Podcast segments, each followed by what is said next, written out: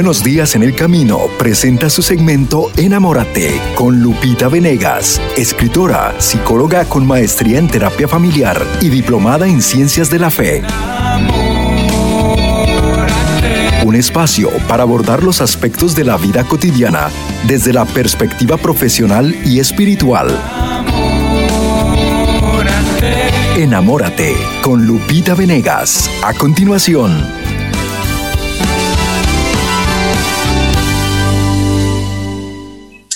Enamórate, familia bellísima de El Sembrador. No podemos vivir sin confianza. La confianza es una cualidad que mejora las relaciones humanas. Necesitamos confiar en el que nos da las noticias, por ejemplo, en un buen amigo, en una buena amiga, en nuestro esposo, nuestra esposa. Una relación que no se basa en la confianza no funciona. Te vuelves loco cuando no confías. Entonces, la confianza es necesaria para vivir sanamente, para mejorar nuestras relaciones con los demás. Y claro, la confianza en los demás es básica, la confianza en Dios y la confianza en mí mismo son sustanciales para una vida plena. Antes de entrar en tema, quiero hacer una aclaración porque gracias a Dios, ustedes son muy lindos y uno de ustedes me, escribió diciendo, Lupita, Lupita, y me pone muchos signos de admiración, hermosa, y me dice, te confundiste, no hablaste de la Inmaculada Concepción, sino de la Virginidad de María. Y yo, ¿cómo, cómo? A ver, y bueno, tiene razón. Eh, el 8 de septiembre celebramos la Inmaculada Concepción de María nueve meses antes de su natividad, porque hablamos de María fue concebida sin pecado. Inmaculada Concepción es uno de los cuatro dogmas, es verdad. Inmaculada Concepción o, Concepción Purísima o Purísima Concepción de María. Eh, probablemente sí, en mi explicación yo confundí y quiero pedir una disculpa porque eso queda grabado y es, es muy delicado. Como católicos debemos conocer nuestra fe bien. Y entonces agradezco a mi hermana que me pone Lupita y signos de, de, admiración, admiración, como diciendo, hermanita, la regaste. No fue, eh, tú hablaste más de la virginidad de María y no propiamente de la Inmaculada Concepción de María. Tiene toda la razón, seguramente el padre José Román Flecha ya lo, lo ha aclarado. Y es verdad, son cuatro dogmas marianos.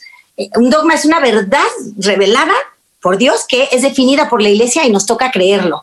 Y hay cuatro cosas que creemos de la Virgen. Su Inmaculada Concepción, fue concebida sin pecado, la virginidad perpetua de María, su asunción, su dormición, su asunción y la maternidad divina de María. Entonces, bueno, cuatro dogmas marianos y ciertamente si hubo una confusión ahí, quiero aclararlo. Ahora vámonos al tema. Hablemos de confianza. Hay una anécdota muy simpática de un hombre que, que era un famosísimo equilibrista. Y entonces él quiso cruzar las cataratas del Niágara en una cuerda floja él ya había atado esa cuerda de un extremo a otro de las cataratas y publicó el gran evento. Y entonces miles de personas vinieron a ver esta impresionante hazaña. Y él de verdad lo hizo, se balanceó sobre las aguas turbulentas, avanzó paso a paso, la multitud observaba, con asombro que él realmente estaba cumpliendo su meta. Luego llegó al otro lado, todos aplaudieron, vitorearon, wow, fue sensacional, ya que nunca antes habían visto este talento, esta valentía, ¿no? De un hombre que dice, yo cruzo por esta cuerda floja. Sin embargo, el acróbata, una vez que cruzó, les dijo, no he terminado. Entonces se vendó los ojos y caminó de vuelta de un extremo a otro. Imagínate la ansiedad, o sea, tú saber que se puede caer en cualquier momento, que no ve nada. Y lo hizo, y lo hizo exitosamente. Claro que la multitud aplaudió, bravo, el, hombre cruzó las cataratas de nuevo, pero con la venda. Y esto era impresionante.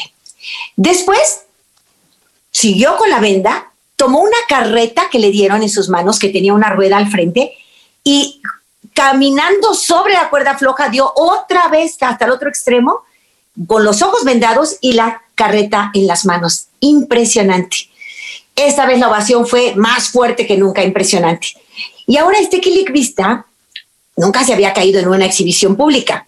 Le gritó a todos, ¿creen que puedo cruzar esta cuerda floja con los ojos vendados? Sí, lo hemos visto, ¿no? ¿Creen que puedo hacerlo con la carreta una vez más? Sí, gritaron todos. Y entonces dijo, todo el mundo le decía, sí, creemos que puedes hacerlo, puedes hacerlo. Y el hombre dijo, si realmente lo creen, entonces, ¿quién de ustedes se subiría a la carreta? Tan, tan, tan. claro que ninguno, ¿verdad? No, no, no, pues no me hagas que me suba, ¿no? A veces le decimos a Dios que se haga tu voluntad, pero en las vacas de mi compadre. Creemos hasta que nos toca enfrentar algo, ¿no es cierto? Si realmente creen, súbanse a la carreta, dijo el hombre. En las Sagradas Escrituras, en Romanos 13, nos dice que Abraham vivió una vida de fe. No solo hablaba, él creía contra todos los pronósticos que iba a tener un hijo a su avanzada edad, casi de 100 años. Él creía en Dios y creía que podía resucitar muertos. Creía tanto que casi sacrificó a su propio hijo antes de que Dios lo rescatara y lo felicitara por su fe tan grande. Fíjense que Cristo alaba la fe de la gente, constantemente dice, qué grande es tu fe, constantemente lo dice. Una vez le dijo a, alguien que traía a su hijo eh, eh, poseído por un demonio, nadie ha podido, a ver si tú puedes, ¿no? Y Jesús le dijo, ¿cómo que si puedes? ¿Qué no sabes? Que todo es posible para el que cree palabra del Señor, Jesucristo. ¿Qué no sabes que todo es posible para el que cree? Nos remitimos a aquel pasaje de Abraham que está en el Génesis que a todos nos impresiona, ¿no? Cómo Jesús le dice, sacrifícame a tu hijo, le acaba de dar un hijo, le prometió una gran descendencia y luego le dice, entrégamelo. Esto es una locura. Pero ciertamente Abraham es el padre de la fe y por tanto el padre de la confianza. La confianza es una hija de la fe.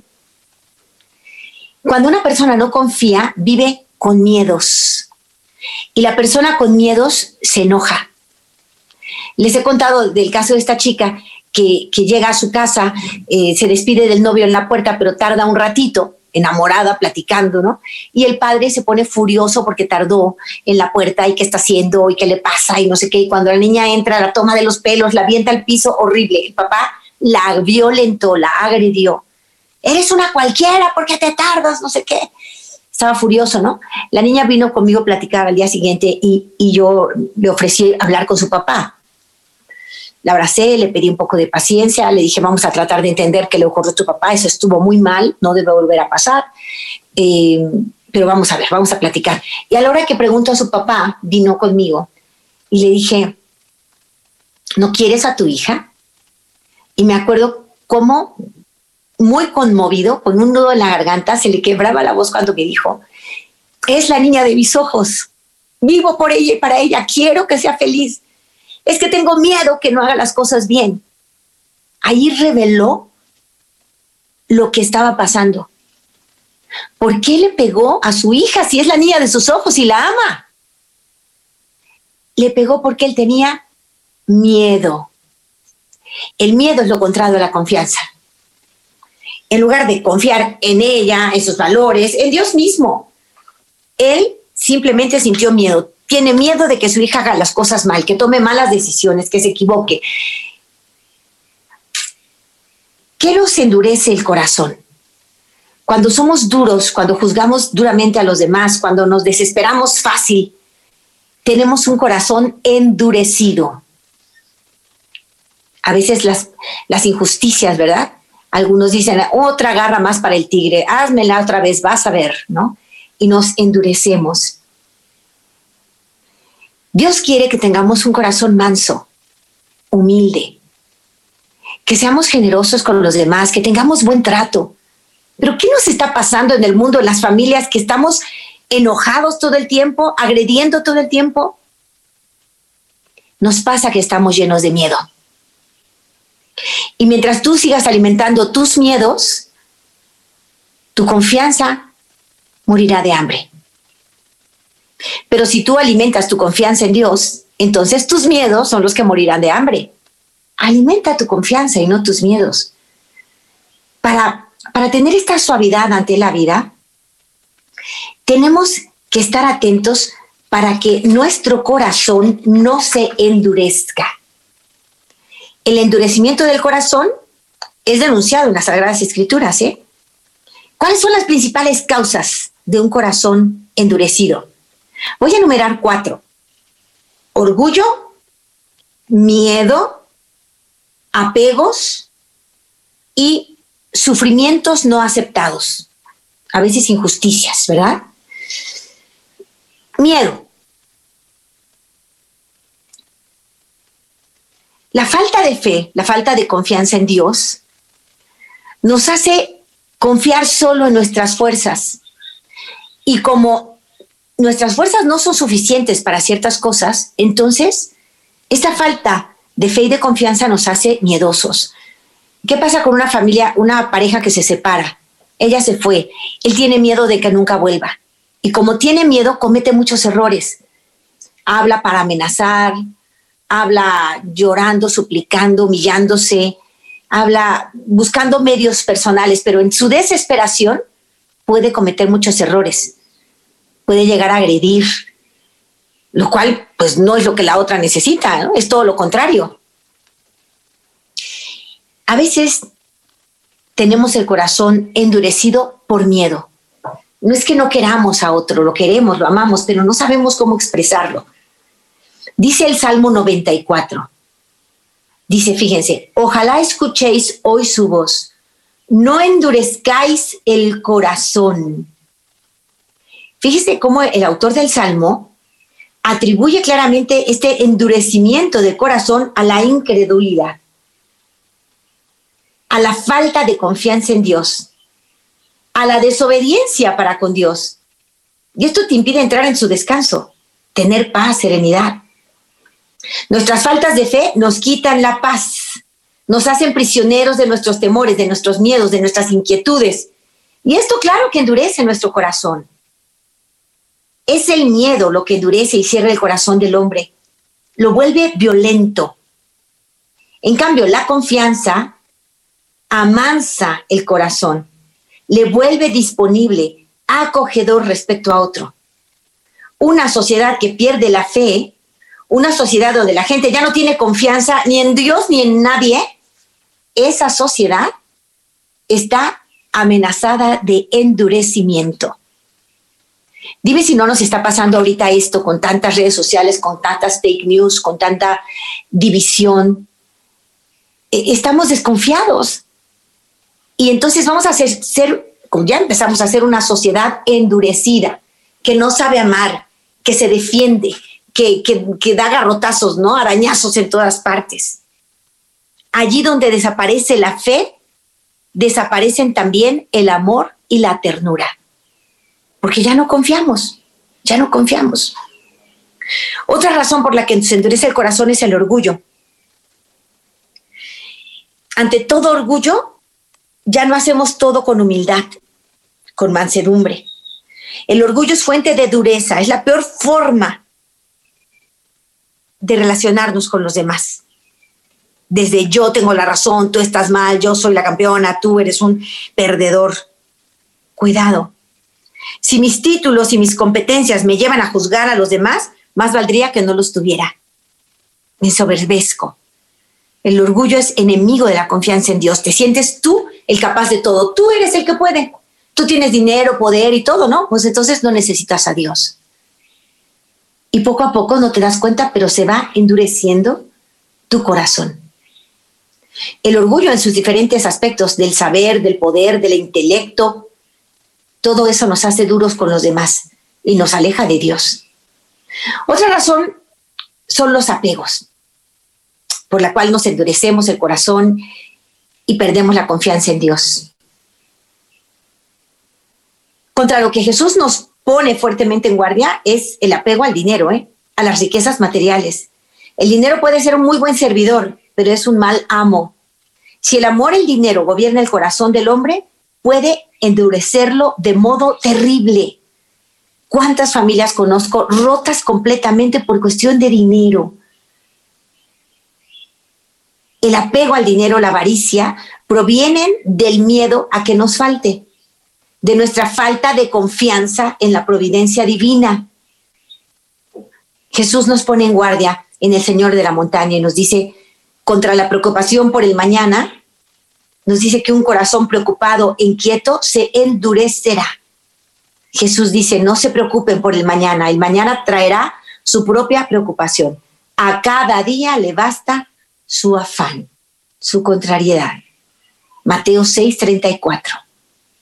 Qué bonito, vivir en el presente, dando lo mejor de mí hoy, claro, previendo un mejor futuro, pero dando lo mejor de mí hoy. Y otra razón por la que endurecemos el corazón, perdemos la confianza, son los sufrimientos no aceptados. La gestión del sufrimiento es una cuestión difícil, por supuesto. Hay muchas realidades tan dolorosas que no te puedes explicar. Algunos los hace mejores personas. El sufrimiento los vuelve humildes, mansos, comprensivos, pero otros se vuelven amargados, quejumbrosos, decepcionados. Se convierten en personas malas y agresivas.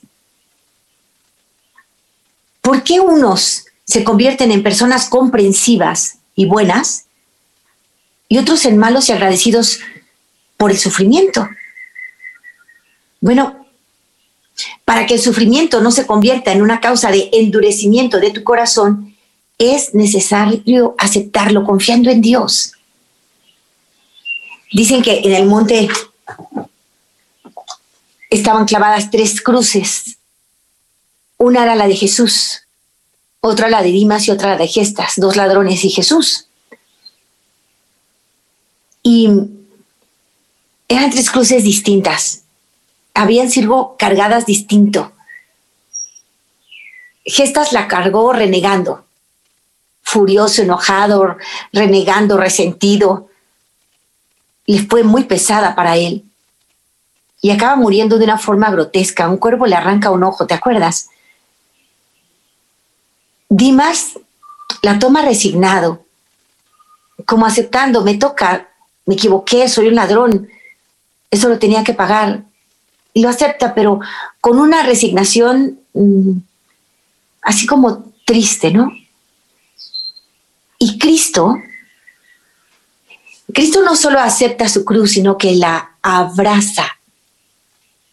Abraza su cruz, porque sabe que a través de ella nos salvará a todos. Cuando llega el sufrimiento a tu vida, nunca nadie lo quiere ni lo espera, es sorpresivo. En ese momento, acepta, esto me toca vivir y cuento con la ayuda de Dios para enfrentarlo abrazo mi cruz, Señor, significa voy a luchar en medio de esta prueba tan fuerte, tan dura, para ser santo, para ser santa. Voy a luchar, Señor, para hacer tu voluntad. Voy a cargar mi cruz contigo, contigo. Porque además contigo la cruz se hace ligera. Cualquier carga es ligera, cualquier yugo es suave. Es muy diferente enfrentar un sufrimiento sin Dios que con Él. Cuando no aceptamos el sufrimiento, renegamos, nos enojamos de lo que estamos viviendo, entonces nos volvemos así ásperos, agresivos, amargos. Pero si yo quiero encontrar en el, en el sufrimiento el sentido de salvación, el sentido de redención, entonces todo cambia. Señor, no esperaba esta enfermedad, pero te la ofrezco en reparación de mis culpas y por el bien de los que amo. Acordémonos siempre de esta oración. Señor, no me esperaba este tormento, mi esposo se fue, te lo ofrezco en reparación de mis culpas y por el bien de los que hago. Señor, yo no sabía lo grave de un aborto, aborté, me dijeron que era mi derecho, yo estaba vendada, pero hoy que me doy cuenta, me duele el corazón, me parte el alma, pero te ofrezco este dolor en reparación de mis culpas y por el bien de los que amo. Señor, descubrí una infidelidad. Estoy rota por dentro, pero abrazo mi cruz. Te ofrezco mi dolor en reparación de mis culpas y por el bien de los que amo. Esto es hacernos corredentores con Cristo. Esto es abrazar la cruz como lo hizo Cristo. Acuérdate, abrazar la cruz no es quedarte debajo de ella sin hacer nada, sino hacer lo correcto, hacer lo que Dios te pide en tu momento presente. ¿Qué te pide? Perdiste a tu esposa, ¿Por qué? A lo mejor porque el alcohol, preferiste el alcohol y el juego que tu familia. Ya los perdiste, estás tristísimo. Bueno, a partir de hoy, hacer la voluntad de Dios. Esto es abrazar la cruz. Señor, se fueron, mi esposa y mis hijos me dejaron. Yo los quiero conmigo. Pero si tú lo permites, por algo será. Quiero aprender, abrazo mi cruz, me vuelvo lo que tú quieres que yo sea. Tengo una conversión. Quiero hacer tu voluntad. Abrazar el sufrimiento. Hay que aceptar el sufrimiento, confiarlo a Dios. Tenemos derecho a sufrir, pero no tenemos derecho a malearnos o a endurecernos a causa de nuestro sufrimiento. Hay que abrirnos al consuelo de Dios. Todas las causas del endurecimiento que acabamos de, describir encuentran su raíz última en la falta de confianza en Dios. Por eso Jesús insiste sobre la fe, insiste sobre la fe. ¿Cómo aumento mi confianza en Dios? Acuérdate que tenemos dentro tanto la duda como la confianza. Un lobo bueno y un lobo malo, decía una narración todos llevamos dentro como un lobo bueno y un lobo malo. ¿Cuál de los dos gana? El que alimentes más. El que alimentes más. Si yo quiero aumentar mi confianza en Dios, yo tengo que acercarme más a Dios. No dejes de visitarlo en el Santísimo Sacramento. Procura acercarte a los sacramentos y si puedes confesarte o comulgar, hazlo, especialmente en este periodo bendito de Adviento. Ojalá te puedas confesar y comulgar para Navidad, para Año Nuevo, son periodos especiales. Este adviento es ideal. Si puedes acercarte sacramentalmente, ¿cuántas bendiciones vendrán a ti? Vivamente recomiendo, haz esa cita, busca confesarte, pon en manos de Dios tus fallos, tus errores, tu pasado. Él va a sanar por completo y te va, te va a dar una vida nueva. Quiere nacer en tu corazón. Prepara un corazón limpio para Él en esta Navidad. ¿Cómo aumentar mi confianza en Dios? Recuerda los sacramentos. Yo digo el SOS, S de sacramentos o de oración, S de sacrificio. Oración es la fortaleza del hombre y la debilidad de Dios. Con tu oración puedes suplicarle, borra en mí toda culpa. No veas mi pecado. Y Dios te promete, yo puedo hacer tu pecado rojo como la grana y convertirlo en blanco como la nieve. Yo puedo arrojarlo al fondo del mar donde no existe más. Y tú puedes ser completamente limpio después de una buena confesión. Aumenta tu confianza en Dios. Eh, lee la palabra de Dios. Acércate a grupos de iglesia. No tengas miedo, no seas aburridos. Hay gente divertida. Vemos gente simpática dentro de la iglesia. Palabra de honor. Ven, ven y conoce. Acércate a Dios y alimenta, por favor, tu fe aliméntala con la palabra, con los sacramentos y con el sacrificio. Sacrum facere, hacer sagrado, que significa renuncio a mi gusto por hacer feliz a otro. Renuncio a mi, a mi preferencia para que todos estén a gusto en casa. Renuncio a mis ganas de gritar para agradar a Dios y voy a responder con una sonrisa. Dime si no es necesario aumentar nuestra confianza en Dios. Así cambian nuestras relaciones con los demás, incluso con nosotros mismos aumentar nuestra confianza en Dios para que así aumente nuestra confianza en los demás y en nosotros mismos. Voy con Charito, Marce, Gerardo, hasta la cabina. Adelante, hermanitos. Gracias, Lupita. Qué, importante todo lo que nos, nos estás enseñando el día de hoy para que nosotros aumentemos esa confianza. Y creo que este eh, lo veo como un autoanálisis de cómo... Eh, algunos de nosotros o varios de nosotros nos pudimos identificar con, con esa, esos eh, caracteres, ¿verdad? De, de, de, cómo reaccionamos por ciertas situaciones y cómo eso no nos ayuda a aumentar nuestra fe en Dios. Sí, pues yo creo que hoy Lupita nos deja eh, un reto, un reto, y ese reto es aumentar nuestra confianza y emprender una búsqueda, una búsqueda de corazón al conocimiento de Dios. Y nos ha dejado una tarea muy bonita para que todos aquellos que a lo mejor hoy nos, como dice Charito, nos hemos autocalificado, ¿cómo está mi confianza? ¿Cómo está mi fe en Dios? Si mi fe está muy eh, pequeñita, pues hoy, a través de esta reflexión de, Lupita, que cada uno de nosotros lo tome como un reto, decir, hoy voy a ir a la iglesia, hoy me voy a confesar, hoy voy a empezar una rutina diaria de meditar la palabra del Señor y pasa una semana, va a pasar un mes y después vamos a decir, tenía confianza, tenía razón, eh, Lupita, mira, ahora mi fe ha aumentado, ahora vienen los problemas, dificultades y me siento muy bien porque tengo la confianza en Dios, que Dios está con nosotros. Gracias, Lupita, una vez más. Y queremos recordarle de que usted puede hacer sus llamadas en vivo desde este momento. Vamos a ir a una pequeña pausa, pero ya las líneas están abiertas. Recuerde el teléfono 773-777-7773.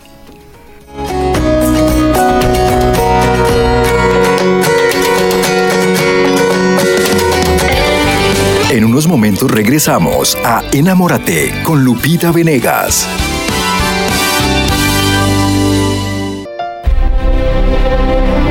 Su Santidad el Papa Francisco da su bendición a todos los sembradores. A todos los oyentes del sembrador, a los sembradores y sembradoras, un saludo, cariño grande. Que el Señor les dé fuerza, coraje para seguir sembrando. Que les dé memoria de todo el bien que han recibido. Y sobre todo mucho amor y mucha ternura. Que Dios los bendiga. En el nombre del Padre, y del Hijo, y del Espíritu Santo.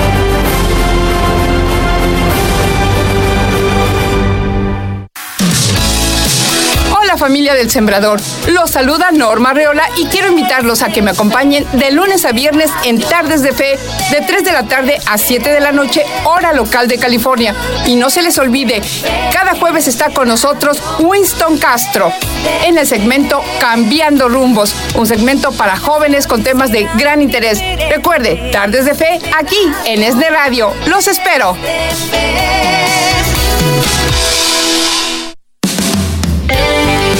Ya estamos listos para recibir tus llamadas en tu segmento Enamórate con Lupita Venegas. Llamando al 773-777-7773. Estamos ya de regreso en este segmento de llamadas en vivo y por cierto ya tenemos ahí en sala de espera a pues tres personas que ya, ya nos llamaron y van a ser partícipes de este maravilloso tema de cómo podemos aumentar nuestra confianza en Dios. Lupita, si quieres eh, pasamos de inmediato a poder recibir la primera llamada. Ella es Gaby, nos está llamando desde Alabama. Bienvenida Gaby. Bienvenida. Hola, buenas tardes. Soy Gaby y quiero decirle a la a Lupita, señora Lupita, que yo creo que este tema eh, usted me leyó mi mente hoy porque yo ya había llamado para hablar con el padre Frecha sobre este tema, o sea que de, yo tengo una preocupación pues en mi vida, yo tengo 43 años y y esto me está pasando, todo lo que usted está habló hoy, me está pasando a mí. Yo tengo a mis padres cerca de mí y nunca, mi mamá le, le dan diálisis y yo nunca voy a ayudarla. Pues hace, yo pues sufrí abuso de mis tres hermanos cuando yo era una niña y cargué ese por toda mi vida y apenas hace un año lo revelé a mi mamá y a mi papá. Yo soy casada, tengo tres hijos pero eso me ha llevado todo el tiempo a no ser feliz. Entonces, mi mamá siempre dice cosas hermosas de sus hijos y yo el otro día le dije, "Ma, este, que ¿por qué tú eres tan bueno con ellos y conmigo no?" Y yo le revelé eso a mi mamá y me dijo mi mamá, mm, "Te dejaste porque eras una estúpida." Y yo le dije, "Mami, no era estúpida, ¿por qué no viniste a mí?" Y mire, mi papá me comprendió, mi mamá no. Y yo tengo un sentimiento que ahora no quiero ver a mi familia, no quiero hablar con mis hermanos. Pero eso me, mi mamá no lo puede entender porque me pasó cuando era una niña. Y ahora yo tengo 43 años y ella dijo, ¿por qué tú esperaste tanto tiempo, Gaby, en decir esto? Y ahora lo estás sacando, tú quieres arruinar la vida de tus hermanos. Le dije, no, ma, yo no voy a levantar un paso de esa manera.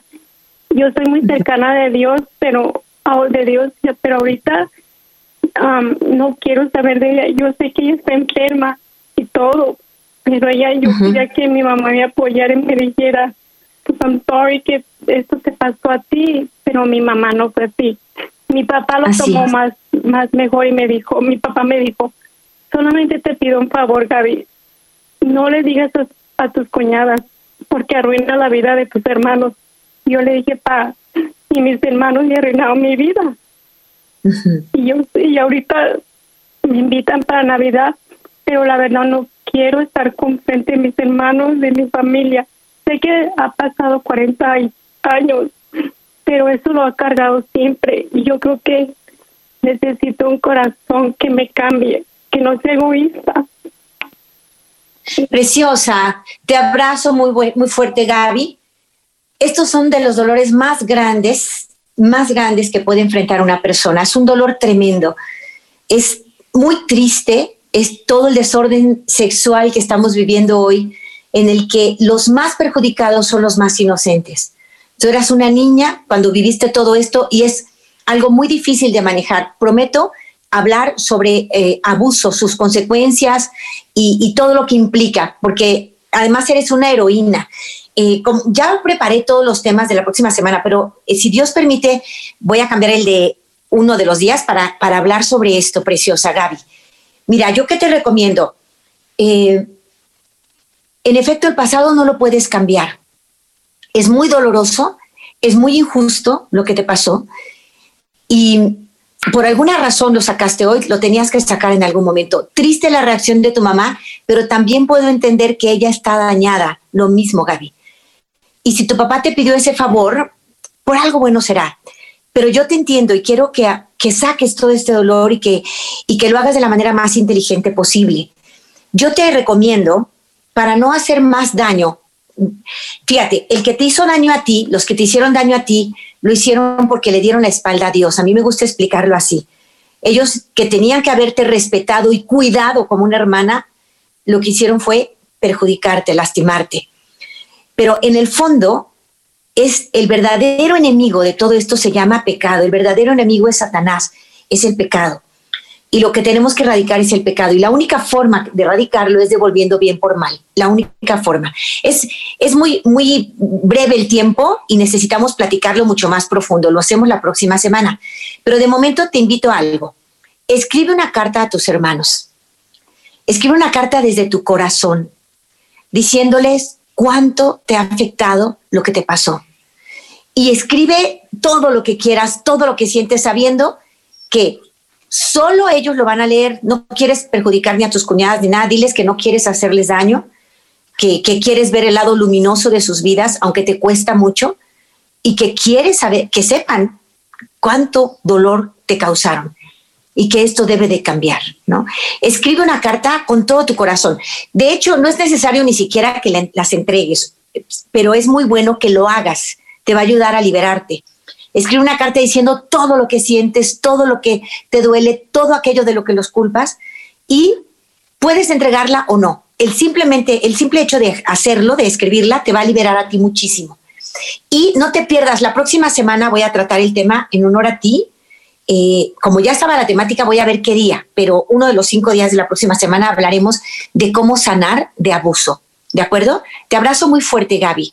Eres una campeona de la vida, estás de pie y eso no es nada fácil. Pero la única forma de sanar es devolviendo bien por mal. Claro que es un proceso y en el proceso tienes que aprender a comprenderte, a quererte, a darte tu lugar. Hablamos de esto la próxima semana, Gaby. Te abrazo fuerte. Tengo más llamaditas que recibo con amor. Adelante.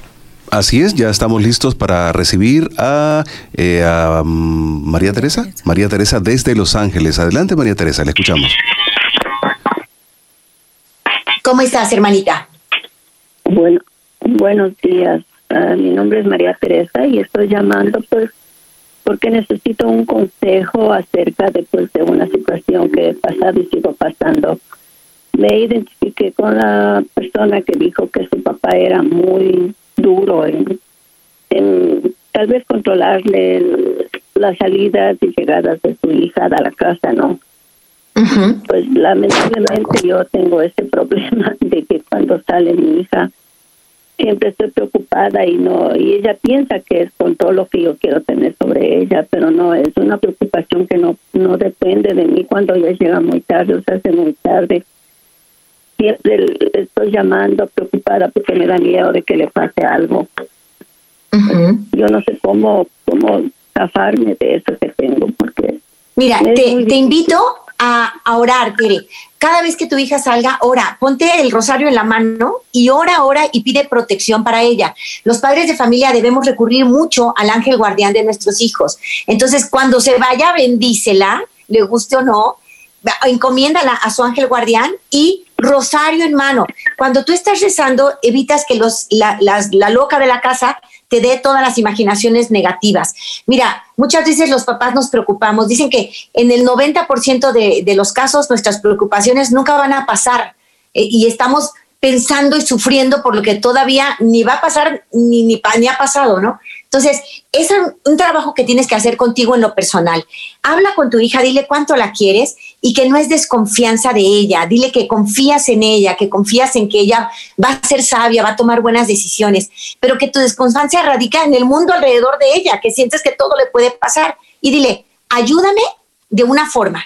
Yo voy a ir dejándote más libertad porque te veo responsable, te veo buena niña, porque, porque te lo has ganado. Yo te voy a ir dando más libertad pero tú ayúdame siendo muy puntual con los horarios.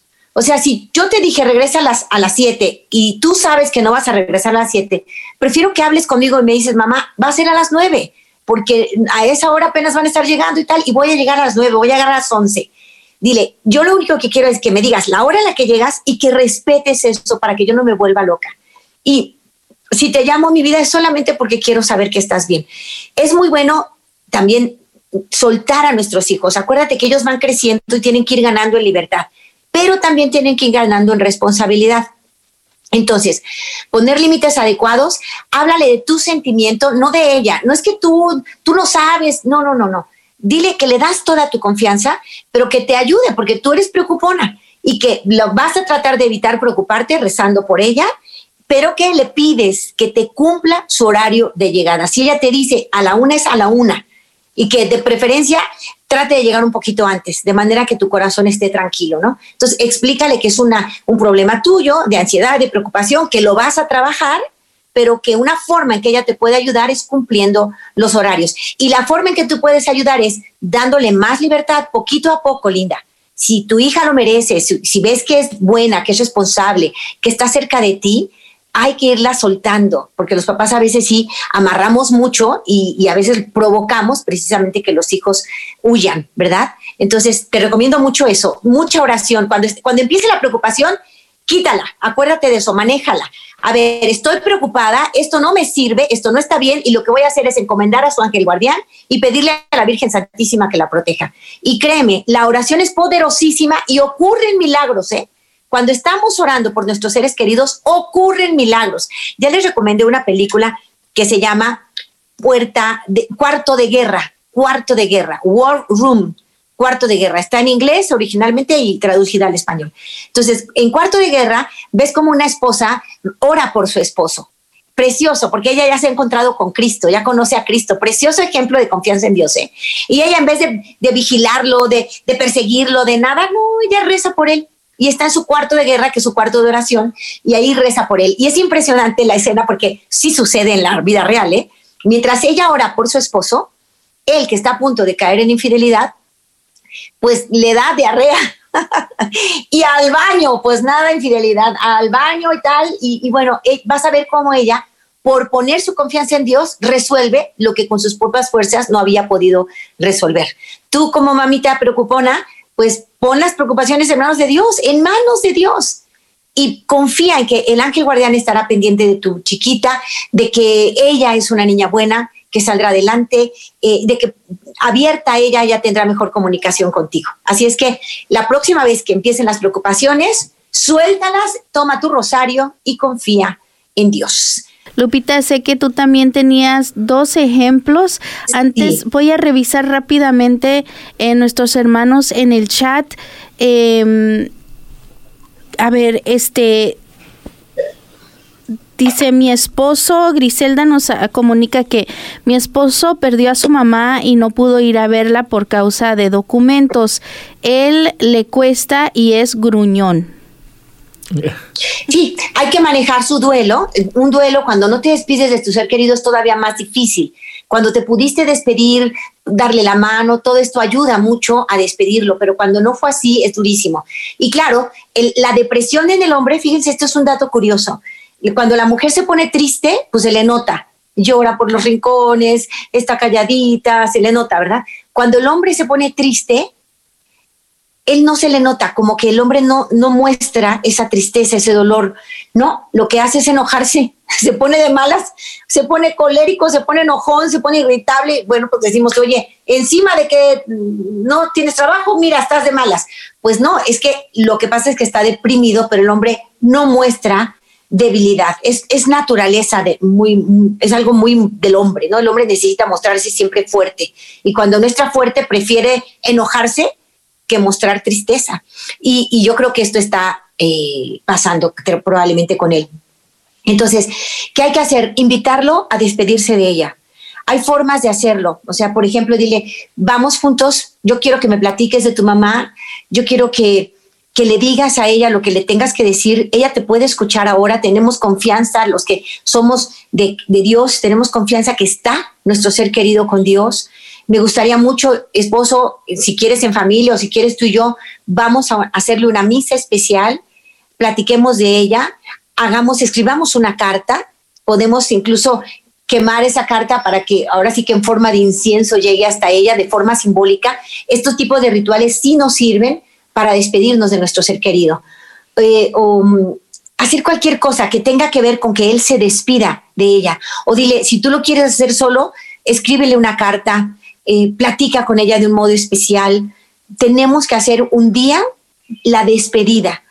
Y si fuera en familia, sería fantástico que todos se juntaran, papá, queremos despedir a nuestra abuelita, vamos a levantar este altar, le vamos a decir estas cosas, queremos hacer en honor a ella esta reunión y, que, y llorar y, platicar y recordar las cosas bonitas, las cosas tristes. Es importante que él manifieste sus sentimientos para sanar en su proceso de duelo. Si no lo hace, va a seguir con el corazón endurecido. Entonces yo te recomiendo mucho que lo invites a, a lo que vamos a hacer es poner nuestra confianza en Dios. Mamá se fue, no fue la mejor manera, no pude despedirme de ella, pero puedo hacerlo ahora. Y con el poder de Dios, ella se enterará él tiene que aprender a, preguntarle a su mamá, ¿cómo quieres que yo esté, mamá? ¿Cómo quieres que yo viva mi vida? Porque yo quiero agradarte, ¿no? Y si hay algo pendiente, pues que le escriba, que le pida perdón. Eh, si hay algo pendiente, es muy bueno que hable. Lo puede hacer contigo, en familia o a solas, pero habla con él y dile que es necesario. Y eventualmente todos tengan un poquito de paciencia. O sea, sabemos que papá está perdido, está con mucho dolor, vamos a tener un poco de paciencia. Pero claro que no es eterno, ¿eh? Hay que hablar con él. Amor, te vemos irritable y quisiéramos hacer esto. Ojalá puedan hacer una ceremonia de despedida de la abuela en familia. Tengo la llamadita de una hermanita mía. Adelante, María, ¿cómo estás? Oh, buenos días. Buenos días, hermosa. Mire, yo nomás quería decirle lo de la señora, que, yo me ha funcionado mucho rezar el rosario de la sangre de Cristo y ser muy devota a la sangre de Cristo. Bien, bien. Yo tengo un hijo que hace más de 20 años no se ha portado bien. En la noche a veces yo estoy media dormida pensando en él y no me puedo dormir. Entonces te digo, adiós, Jesús, ¿qué quieres de mí? Y me levanto a rezar el rosario de la, de que dice, devoción a la preciosa sangre de Cristo. Muy bien. Lo rezo y rezo el sellamiento de la sangre de Cristo y lo encomiendo y le digo, Jesús, yo no puedo hacer nada, pero tú eres el poderoso, tócale su cerebro. A veces viene mi hijo y me dice, mira mamá lo que me pasó. Y le digo, gracias Señor, porque es una advertencia tuya. Entonces yo agarro esa paz que hasta mi nuera dice, la miro usted bien tranquilo, sí, porque yo no puedo hacer nada. Es, ¿Verdad? No puedo hacer nada, solo Jesús.